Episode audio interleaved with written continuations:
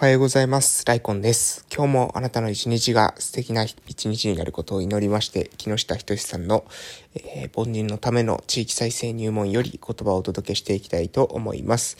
えー、おはようございます。本日2022年の2月の4日金曜日でございます。今週もですね、えー、今日で終わりということで、え、皆様いかがお過ごしでしょうか私は鹿児島県の奄美大島の某村で、え地域おこし協力隊として活動しているものでございます。え近況報告をさせていただきたいと思いますが、え昨日2022年の、え2月の3日ですね、え昨日は、えー特段ですね、これといった用事っていうのはですね、一日、日中はね、そんなになかったんですけれども、まあ、なので、えーえー、昨日はですね、研修ですね、オンデマンドの研修っていうのをね、えー、受けておりました。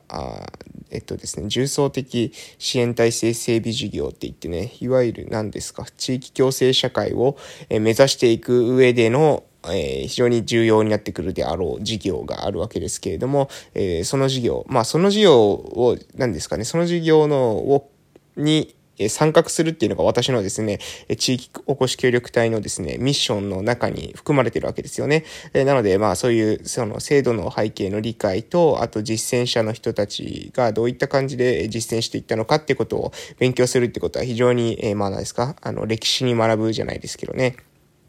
重要なポイントだと思いますので、それについて昨日は勉強したと、勉強させていただいたというような感じでございます。でもね、何がいいってね、あの、オンデマンド配信ってやっぱいいですね。えー、まあ、えー、具体的なこと言うと YouTube で上がってるんですけれども、そして再生速度がですね、2倍にしたりとか、巻き戻して聞けたりとかするんですよね。えー、私、基本的に、あのー、まず、その2倍速で聞きたいっていうのは、私も、あの、等倍速だとですね、もうね、眠くなってくるんですよ。これね、あの、音声配信とか、もう YouTube とかも常に2倍速で聞くのがなんかもう習慣になってしまって、え普通に話す普通にその当倍速で聞くとですね、なんていうのかな、遅いっていうか、その脳があんま働かないんですよね。2倍速くらいで聞いて、やっとですね、そのなんだろう、脳が集中モードに入るっていうなんかところがあるので、まあ、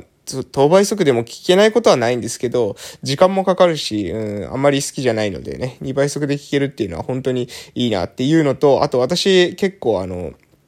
何ですか、不注意っていうか、注意がですね、えー、散漫なんですよね。なので、えー、一つのことにこう集中してる間はいいんですけど、その途中にですね、あっと思ってですね、他の作業になんか意識が向いてしまったりとか、えー、その、話してる人、トークをしてる人の言葉とかでこう考えることがあったら、そっちのその考える方にね、脳のリソースが取られると、なかなかですね、その動画っていうものから情報が入ってこなくなってくる。なんか自分は、あ、これってどういうことだろうって思ったら、そっちの方向を考えてですね、時間が過ぎて、あ、ってパッて見た時にはですね、もう結構進んじゃってる、えー、動画が進んじゃってる、そんな時にも巻き戻して聞けるっていうのはですね、今の時代に合ってる、まあ非常にですね、えー、何ですか、まあ、私たちみたいな、そういう、なんだろう、脳の傾向、えー、がある人にとってはですね、非常にいい社会になったな、というふうに思うわけでございます。はい。えー、そんな感じで、えー、っとですね、昨日はそういうオンデマンドで研修を、え、見てましたということと、あと、え、夕方ですね、4時からですね、え、児童クラブに行きまして、昨日はね、え、児童クラブ学童の方で、えー、節分のイベントがありましたので、私はですね、えー、赤鬼役でですね、参加させていただきました。でですね、あの、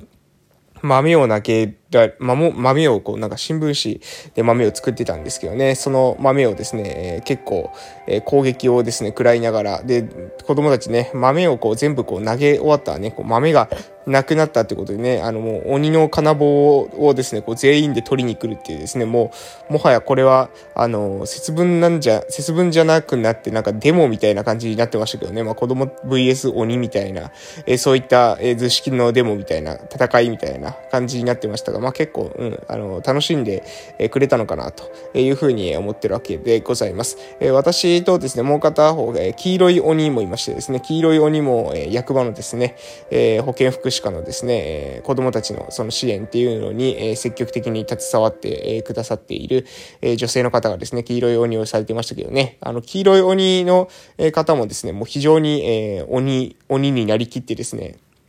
えー、されてまして、あのー、これもね、子供たちにと、に、えー、大人気というか、とても、あの、楽しんで、えもらっていたというような感じでございます。えうん、あの、黄色い鬼の方がですね、やっぱりなんか鬼としてのですね、演技力が高かったのか、私はですね、もう最終的にはですね、鬼のお面を剥がされですね、え鬼のパンツを剥がされですね、えもう身ぐるみを剥がされた、え鬼になっておったわけですけれども、黄色い鬼の方はですね、最後まで黄色い鬼という視点のですね、使命を、え全うされたようでございましたというところでですね、私も、え来年度にかけましては、え鬼力と言われますかね。わかりませんけれども、あの、鬼としてのですね、力っていうのも、えー、磨きをかけて、来年の節分においてはですね、えー、鬼の仕事、赤鬼の仕事をですね、全うしたいなと思う今日この頃でございましたということでね、まあもう どうでもいい話をしてしまいましたけれども、はい、この辺で、えー、そろそろ木下仁さんの書籍の方に、えー、移っていきたいと思います。はい、えー、それでは本日は、えー、田舎の沙汰も金次第ということでやっていきたいと思います。えー、それでは本文読ませていただきます。えー、不思議なもので小さくても成果が生まれると周りの目は良くも悪くも変わってくる。あんなもの3日で潰れるとか言っていた人がいつの日からか俺も最初からうまくいくと思っていた。むしろ応援していたよと言ってきた。また、あんな小さな店が儲かるわけないだろう。俺は何十年もやって苦労してきたんだと言っていた人が言い分を180度覆して、えあの店ができたおかげでうちの客が取られたと被害妄想気味に、え飲み会で話していたという情報も耳に入ってきた。自分で取れるリスクを取って自分でやりたいと思う小さな事業に取り組むということが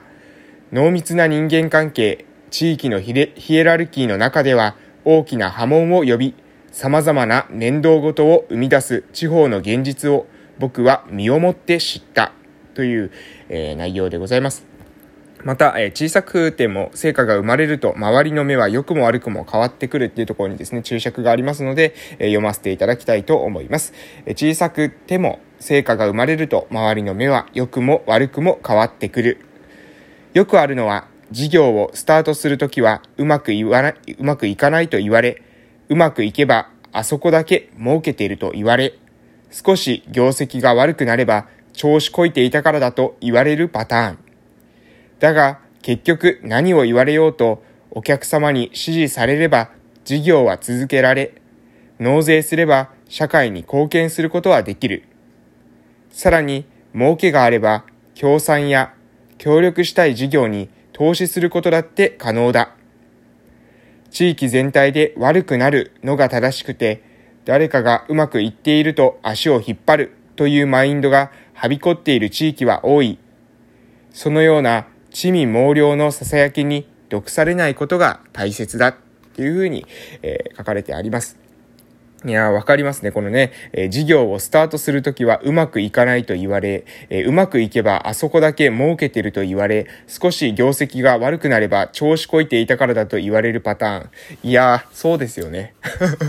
もうね、これね、私たちの村でもですね、えー、まあ飲食店とかね、えー、様々な事業、えー、自営でされてる方っていらっしゃると思うんですけどね、その方々もね、立ち上げるときにね、相当言われたと、えー、思いますよ。本当に。うん。あの、特に、えー、何ですか、その地元にもともとからですね、住んでいて、えー、その何ですか、えー、おか、おと、親とかですね、えー、おじいちゃんおばあちゃんとかもまでですね、全員地元の人が知っているっていう人がですね、新しいこと始めてもね、まあそんなにね、大したことにはならないんですけれども、えー、まあ I ターンとかでですね、えー、都会からですね、自分の、えー、自分の代でね、えー、こっちに移ってきて、で、それで飲食店されている方とかですね、えー、いらっしゃるんですよ。で、そういった方ってね、最初の時はですね、多分ね、私も直接は聞いてないですけど、おそらくね、相当言われたと思いますよ。うん。だって私でもね、あの、やっぱり新しいことしようとしたら、私はもうあの、祖父祖母の時代からですね、父方も母方もですね、この、えー、地元の村出身なんですけど、でもそれでもね、やっぱり言われるんですよ、いろいろね。え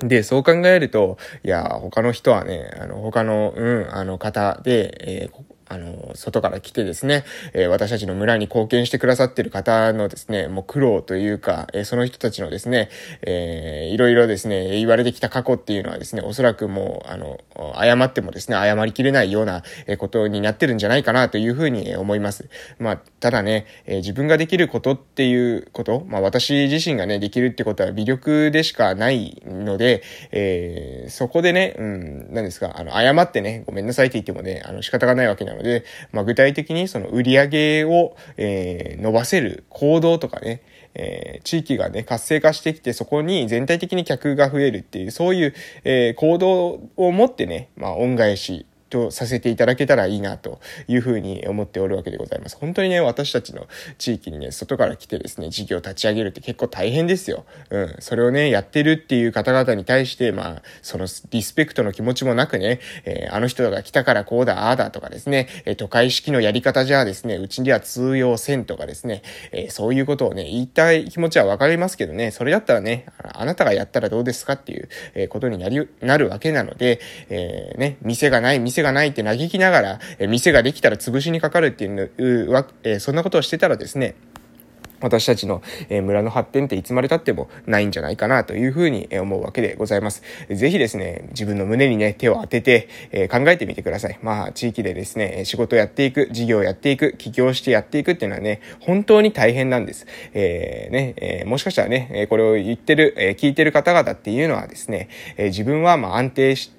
え職場っていうか、えどっかにですね、雇用されて、給与をもらってですね、社会保険にも加入して、え生活されてるかもしれません。えしかし、そうじゃない人も世の中にはいるんですね。えその人たちがリスクを取っている、リスクを取って事業をしている、企業をしている、そのことによって、私たちの村にですね、え外貨が、外からのお金が入ってきているっていう現実もですね、え同時に見ていないと、え自分たちの力でですね、自分たちの首を絞めるっていうことにね、なってしまうと非常によろしくないんではないかというふうに私は思うわけでございます。ということでね、私はね、え地域で、え何か、えことを企てたい、頑張りたいっていう人をですね、応援するっていう立場をですね、貫いていきたいと思っております。ということで今日はこの辺で終わらせていただきたいただきたいと思います。それでは本日も素敵な一日をお過ごしください。またお会いしましょう。いってらっしゃい